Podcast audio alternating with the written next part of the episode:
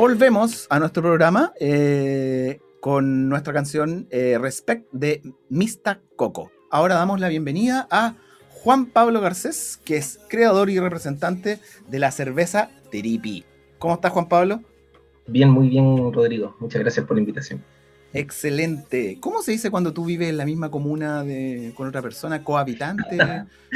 No sé si, no sé si es como coterráneo, vecino. ¿Cómo está vecino? Oye, sí, yo por ahí a mí me contaron de que eh, cerveza tripi es una cerveza. Eh, tampoco sé cómo se dice San, San Pedrino, se dice, ¿no? Sí. Sí. El gentilicio de San Pedro, San Pedrino. Sí, San Pedrino. Mira, somos vecinos de San Pedro, los dos, ambos San Pedrinos, ¿no es cierto? Oye, pero tú vives y, tienes trabajo. Excelente, San Pedro, San Pedrino Corazón, entonces. O sea, pretendo serlo. no, es que yo antes vivía en Hualpén, pero después ya. hace como, vamos para los tres años ya que estamos viviendo acá en San Pedro. Ya, excelente, muy bien. San Pedro te ha cambiado la vida con sus tacos, pero hay que aprender a quererlo. Sí, pero tiene sus pros y sus contras. Es que la, calidad de vida igual es bastante rico, es tranquilo. Sus fines de eh, semana en bicicleta, paseo a la laguna, que el kayak, salir a Hay de todo para entretenerse. Que ir a, que ir a la fábrica de la cerveza Tripi, a compartir un pack por ahí, ¿no es cierto? También. cuéntanos un poquitito. Cerveza Tripi. ¿Por qué Tripi? ¿Cuándo nace? Cuenta, yo quiero saber todo, ¿ah? porque no sé nada, ojo. Sí, no, está bien. Mira, Trippy nace el, 2019. Eh, y ahí eso lo comencé yo con mi pareja. Eh, a nosotros nos encanta la cerveza artesanal. Y, bueno, y todo partió primero, eh, así como yendo un poco como a los orígenes. Eh, bueno, como cualquier persona que le gusta la cerveza artesanal, dije, mucho un día ya me gustaría aprender, porque tenía un par de conocidos también que hacían cerveza acá en Conce. Y, de repente, no sé, por pues, reuniones familiares y ya compremos una cerveza, qué sé yo. Y después empieza el, bichito y ¿por qué no lo hago yo? Y, nos embarcamos en esta cuestión. Hicimos un par de cursos eh, y nos lanzamos a producir. Pero fue como una cosa netamente para los amigos, para, nosotros, ¿cachai? Para reuniones familiares. y, y gustó harto. Entonces hubo harta gente igual que nos decía, oye, pero ¿y por qué no me vendí un poco? Y, y, entre que este estira y encoge, eh, nos lanzamos, ¿no? Y, partimos haciendo 50 litros en la casa, así como muy homebrewer, que les llaman a los cerveceros caseros. Y, después ya como de un año más o menos decidimos pegarnos ya el salto y dijimos ya, así que tirámonos a la piscina nomás y nos lanzamos con una planta de 500 litros. Ya a nivel profesional. para que lo entienda la gente en casa y lo entienda yo también. ¿Cuánto volumen? Eso es una fábrica muy pequeña. Eh, una fábrica pequeña, a, mediana o para comparar. No, yo creo que ya es Obviamente dentro de la cerveza artesanal. Saquemos a todas las industriales de aquí de lado, porque esos compadres deben ser millones y millones y millones de litros. Sí, sí, la cantidad de alcohol que consumen acá en este país. O sea, normalmente, a ver, los escalafones, yo encuentro, esto a, modo personal, pero yo por lo que ya he recorrido ya en el mundo de la cerveza artesanal, más o menos los homebrewer, los cerveceros caseros, rondan hasta los 80 litros, 50 litros, ya eso es como una media aceptable. De ahí para arriba ya en realidad yo creo que ya se puede considerar como un cervecero ya de lomo y lomo ya, o sea, en el sentido ya. 150 litros, 500 litros, ahora ya los profesionales en el rubro cervecero, digamos, de la cerveza artesanal, eh, normalmente sus plantas son de 500 a 1000 litros. Ya. Entonces digamos que nosotros ya estamos como entrando a las grandes ligas de los cerveceros artesanales. Mira. Como en, niveles de, producción. De producción, genial. Sí. Oye, eh, ya, cerveza triple. Mira, da la casualidad que yo, un pariente cercano mío, un primo mío, lo voy a nombrar. El día, ese mismo día va a estar escuchando la radio, porque ese compadre está más ocupado que yo. Eh, Jorge Fábrica, hace muchos años atrás se instaló con una, una cervecería, se llamaba Curuco. De hecho, si tú vas a la a Deli House, que está en la diagonal, arriba de la caja hay unas botellitas, como 10 botellas, súper antigua cerveza mm. artesanal en Conza, que es una Curuco. Es la única Curuco que queda. Entonces, no, en serio, de verdad, este compadre eh, se, le, se, le, perdieron todas las botellas, que se las tomaron todos los amigos y los primos y qué sé yo, y bueno, desaparecieron. Que esa, esa no. Pero a modo de consulta, yo en esa época conocí la, una de las primeras cervezas artesanales de acá del territorio, que era esa, y creo que estaba Toropaira en esa época también de Quillón. No había muchas mm. más. Ya creo que había un chico en Chihuayante que estaba recién empezando. No me acuerdo cómo se llamaba. En esa época ya, no existe.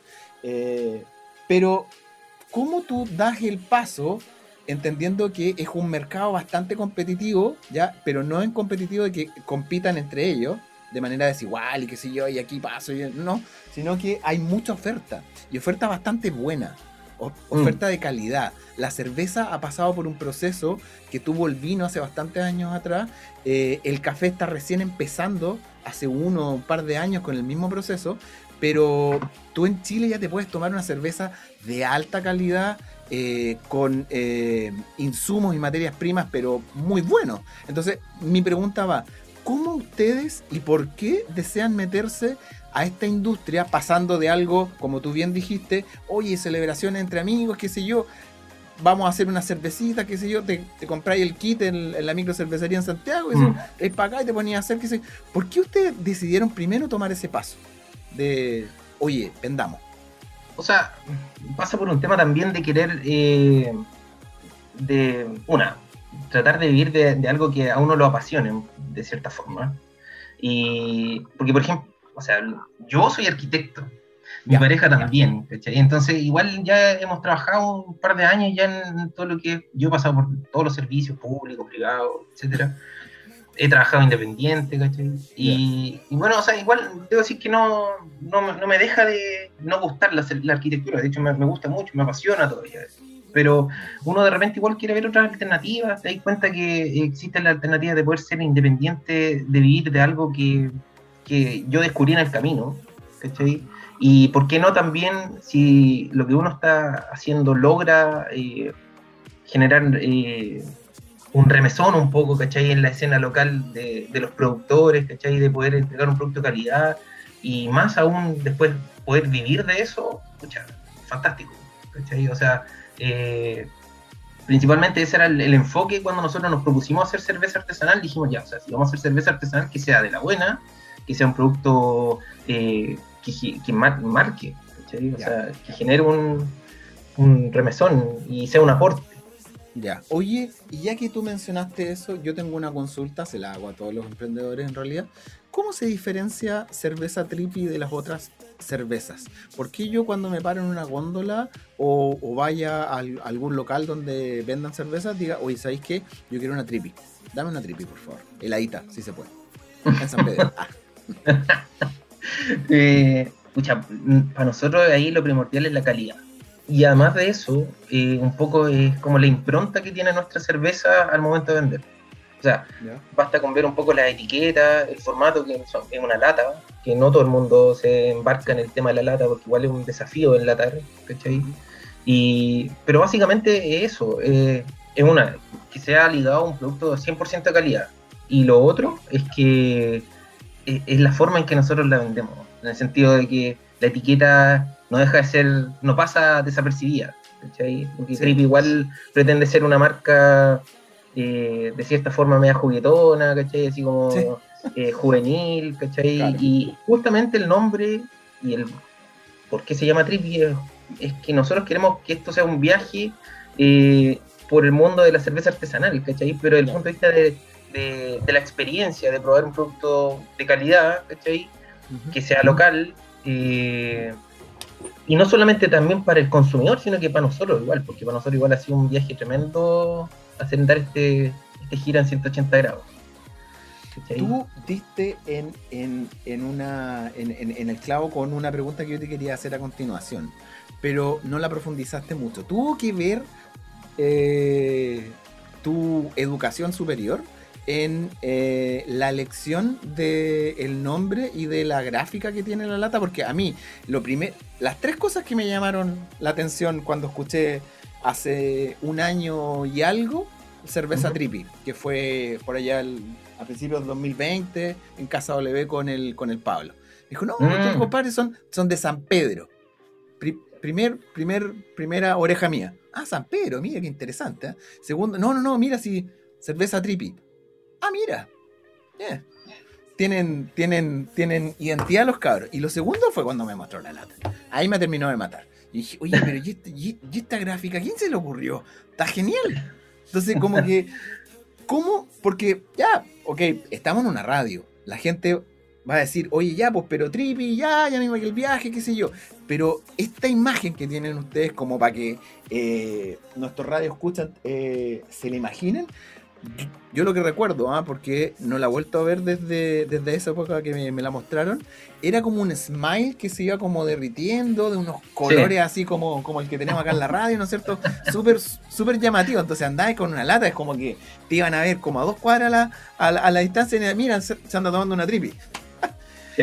¿Cómo nace todo eso y por qué se les ocurre hacer ese cambio tan disruptivo en, el mercado en cuanto a la cerveza? Eh, ojo que estoy hablando de la gráfica y cómo comunican ustedes.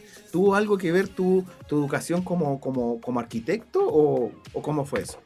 Sí, es que fue todo un proceso de la creación de la marca. Así que eh, yo creo que si algo que nos quemó las pestañas fue eso. Porque el punto de vista partiendo un poco a ver del logo, queríamos algo que sea muy fácil de, recordar, que fuera que este smiley de tres ojos, ¿cachai? Que se está derritiendo y que de cierta forma igual simbolizan un poco el nombre Trippy, que uno puede decir, mira, es un monito que está tripiado, ¿cachai? Pero, pero más que, que esté tripiado, que esté, no sé, bajo el efecto de alguna cuestión, eh, en el fondo era romper un poco el esquema de la imagen de las cervezas artesanales, ¿cachai? ya conocía, porque eh, uno se imagina, no sé, la típica etiqueta con las letras doradas, ¿cachai? Así como todo medio alemán, ¿cachai? Todo como elegante, ¿cachai? Pero nosotros no queríamos eso, nosotros queríamos una cerveza que eh, fuera disruptiva en el, sentido de eh, que fuera, que rompiera los esquemas en el fondo, básicamente eso. Lo lograron, pero a la perfección en cuanto a su comunicación gráfica y el nombre.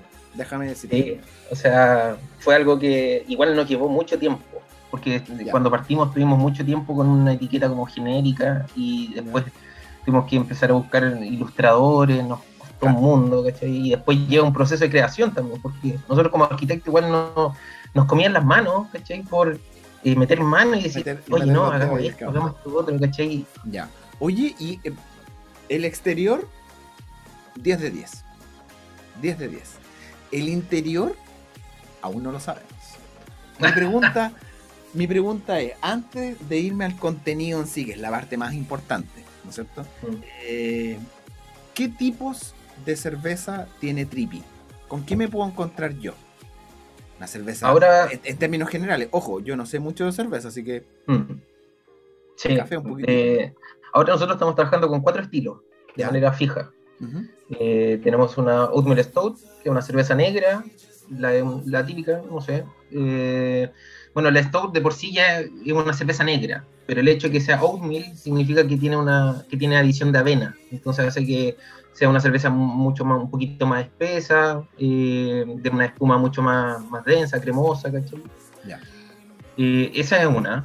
La otra es una Amber Ale, que es una cerveza color cobrizo, muy ligera también. Eh, tenemos una sesión IPA, que es una IPA de baja graduación alcohólica, y una American Pale Ale, que es una cerveza también dorada, un poquito más fuerte que la IPA y menos amarga.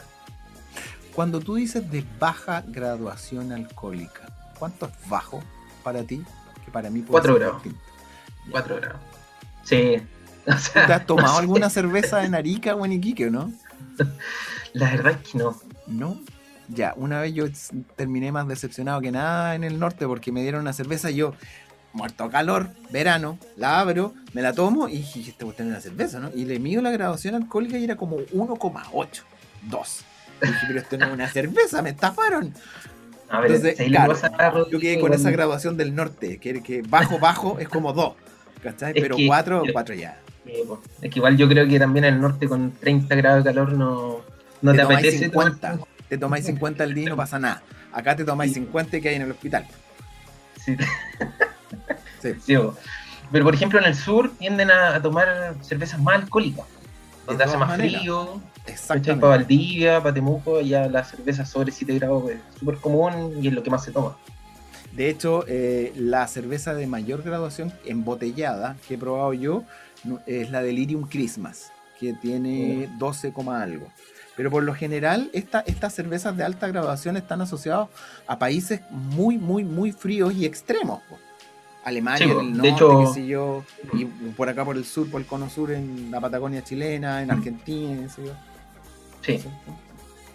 Sí, de hecho todos son estilos igual belgas.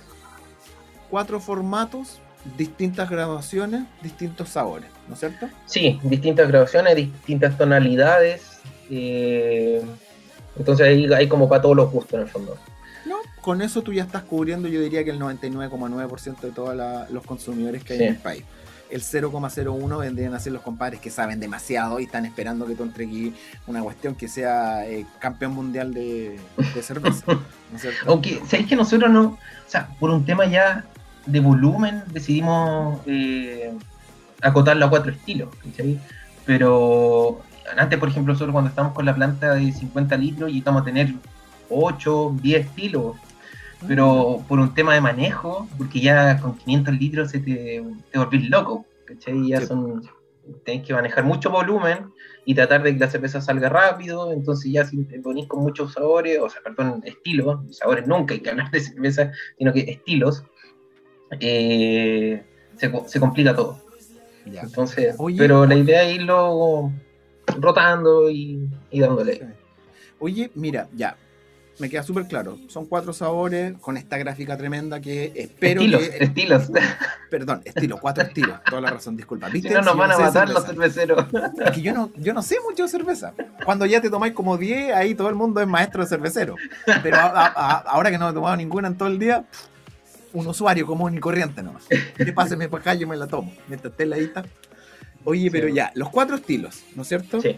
Formatos, formatos, volúmenes. Tú me, tú me hablaste del mm. envase de la lata, pero, pero mm. volúmenes. Nuestro formato es una es lata de 500 cc. 500 cc. Mm, es un chop. es un chop.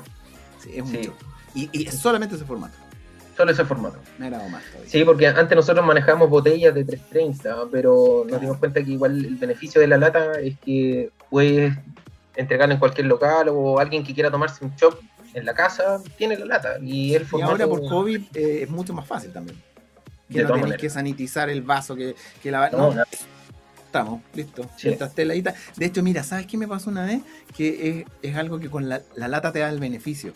Abrí una y por X motivo no me, la, no, me la pude tomar, me tomé como 3, 4 sorbos, la metí al refrigerador, le levanté la latita y me duró hasta la tarde. Gasificada. Sin ningún problema. Sí. ahí depende ahí del, del comensal. exactamente. Oye, y la pregunta más importante de todos. ¿Dónde encuentro a la cerveza Trippy? ¿Dónde puedo comprar yo como cliente? Oye, ya me agradó los cuatro estilos, me agradó, quiero conocer la gráfica, quiero tomarme una helada. ¿Dónde voy a adquirir? Pueden comprar de manera directa con nosotros eh, a través del Instagram, cerveza Trippy, todo junto, en Instagram. Ahí estamos haciendo todos nuestros pedidos. Y ya, si quieren probar la cerveza en shop, pueden ir a la cocina. Ahí estamos eh, con dos variedades permanentes. La, cocina de tu casa o, No, la cocina en, en, Plaza Perú. Yo tengo 40 años. La cocina comprenderás que yo no, yo no me no sé nada de los jóvenes ahora para dónde van. ¿Ya? no, el, Lupi, el Lupi, ah, ya, ok, vamos al Lupi. No, pero esos tiempos son pero la cocina, no sé, la cocina en mi casa. Ahí, no, la cocina está en, eh, llegando a local, llegando a la por, claro. Sí, por Oye, mira, para que la gente no tenga dudas, arroba cerveza tripi es TR y latina con puntito arriba, 2P y una Y al final, ¿correcto? Sí. Ya, mira, yo hago todos los programas el mismo ejercicio, me queda 4% de batería, pero la persona que los va a empezar a seguir ahora es Rodrigo León. Así que para que me acepten y que sepan efectivamente que es cerveza, yo voy a hacer el, el ejercicio. Trippy, aquí está. Los tres ojos, seguir. Listo. Ahí el nuevo seguidor con las latas. Increíble. Oye, Juan Pablo, ya, súper. Si quiero, entonces por Instagram los contacto, ¿no es cierto? Sí. Y les puedo comprar. Y si quiero ir a degustar a algún local, la cocina. Me voy para allá. ¿No es cierto? Sí. Ya. Juan Pablo, muchas gracias por tu tiempo. Me gustaría tenerlos nuevamente para que nos cuenten novedades de Cerveza Tripi. Si ustedes tienen algún lanzamiento, algún evento, si tienen eh, nuevos formatos, nuevos estilos, eh, no nuevos sabores, obviamente, ese fue, mi error, otros estilos, ¿no es cierto? Otras combinaciones, qué sé yo. Eh, nosotros felices de poder tenerlos acá eh, en el programa. Así que muchas gracias por tu tiempo, un cariño a todo el equipo de Cerveza Tripi y si, si, te puedes despedir de nuestro radio escuchas. Bueno, gracias a todos también y a ti, Rodrigo, también por invitarnos al programa un, agrado poder compartir y mostrar lo que ha sido esta experiencia para nosotros y que ojalá sea también para ustedes. indudablemente nosotros encantados también de volver a participar aquí eh, en la radio y, eso, etc. ojalá un, invitado permanente. Ningún problema, pues, ningún problema. Mira, si pasamos a, otras fases, ahora como, como esta, hoy día declararon que se fue a cuarta fase Tomé, bueno, obviamente en una de esas más adelante el programa se va a grabar acá en la radio, que yo justo hoy día de casualidad estoy aquí en la radio, y podemos hacer algo, algo más entretenido. Pero déjame decirte que de la próxima semana o la subsiguiente me vaya a tener en la fábrica ahí comprando algunos packs como para conocer eh, de qué es lo que tanto hablan ahí en el programa Prohibido Tenerse con la cerveza tía. Juan Pablo, un agradecido de tenerlos acá y nuevamente las puertas abiertas cuando ustedes quieran se contactan con nosotros y te podemos entrevistar nuevamente. Un gran abrazo. Nos estamos viendo. Y nos despedimos con música local como siempre. Ahora escuchamos a los chicos de Prenauta con su tema Lejos.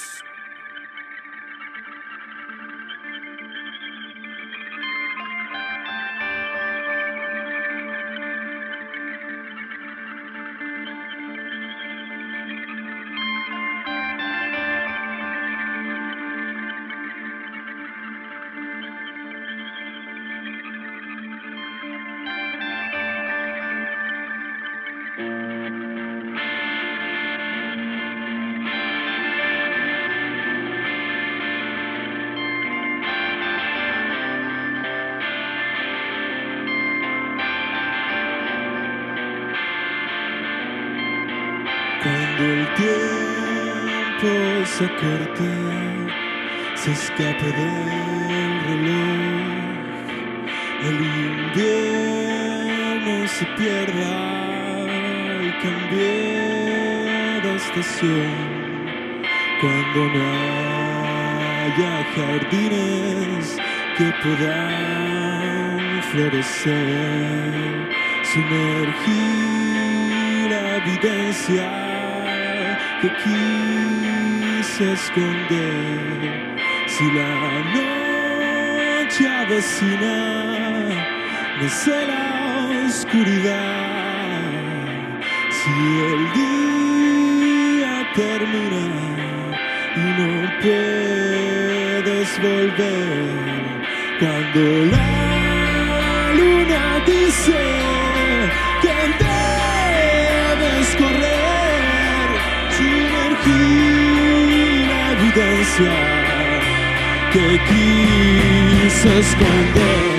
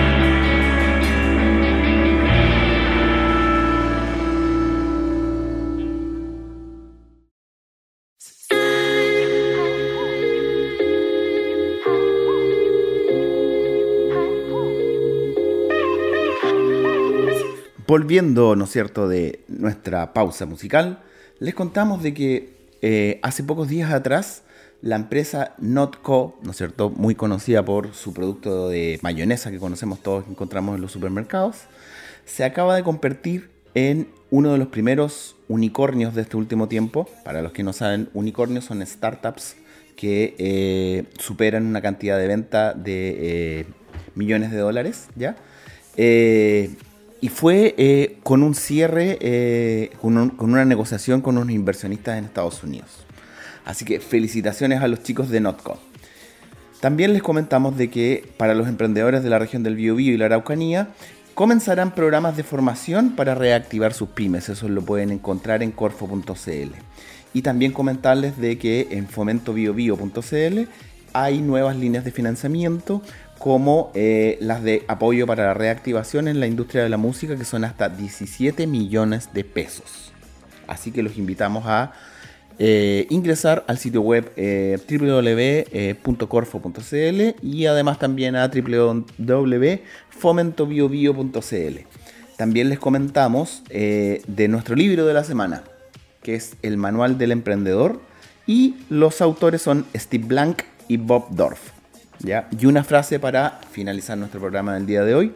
No hay secretos para el éxito. Este se alcanza preparándose, trabajando arduamente y aprendiendo del fracaso. Esta frase fue de Colin Powell. Nos despedimos con el programa del día de hoy y nos vemos la, la próxima semana con nuevos invitados y nueva música local. De nuevo programa.